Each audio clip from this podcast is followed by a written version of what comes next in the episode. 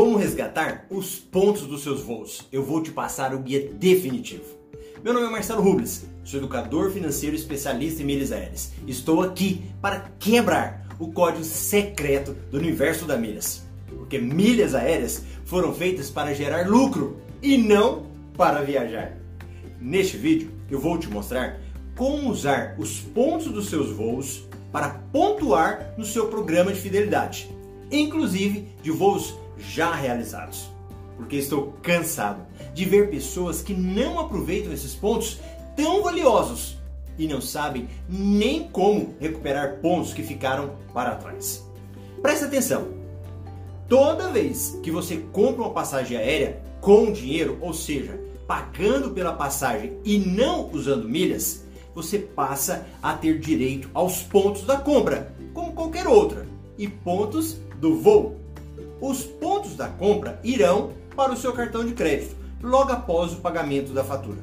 Os pontos do voo só serão creditados após o voo e no programa de fidelidade que você escolheu. Se você comprar da Decolar para viajar na Smiles, é como se tivesse comprado uma passagem em dinheiro e não em milhas.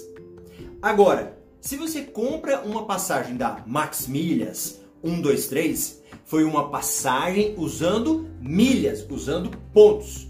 Aí nesse caso, você não ganha milhas referentes ao voo, beleza? Como é que funciona isso na prática? Três formas. Quando você compra uma passagem aérea, você já informa em qual programa de fidelidade você quer pontuar. Se você comprar uma passagem na Smiles, naturalmente você quer pontuar na Smiles. Mas às vezes você compra uma passagem internacional e não quer pontuar nela, porque você viaja pouco. Então, na hora de comprar passagem, você já informa em qual programa você quer. Deixa eu te dar um exemplo. Em 2015, eu levei os meus pais, a minha esposa e a minha irmã para os Estados Unidos para visitar o meu irmão que mora lá.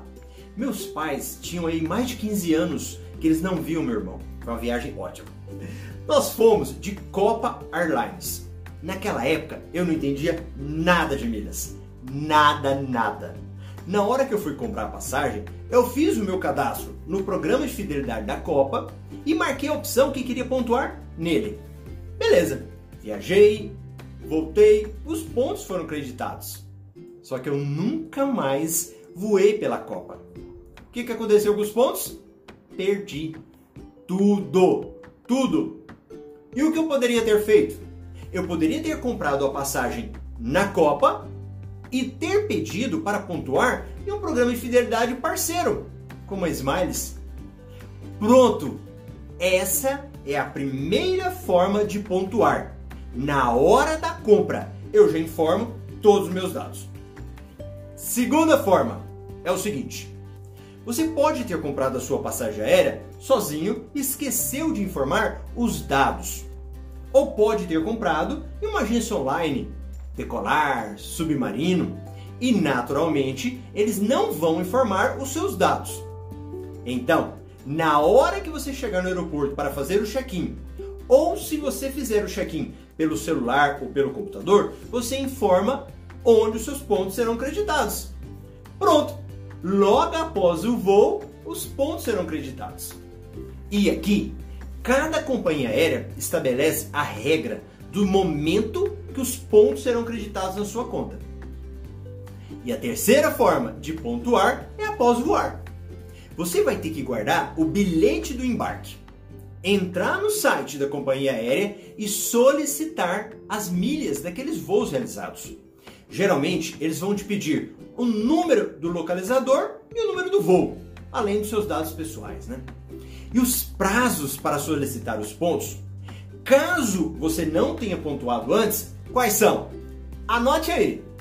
Na Smiles, em até 72 horas, você receberá os pontos diretamente na sua conta Smiles para voos nacionais.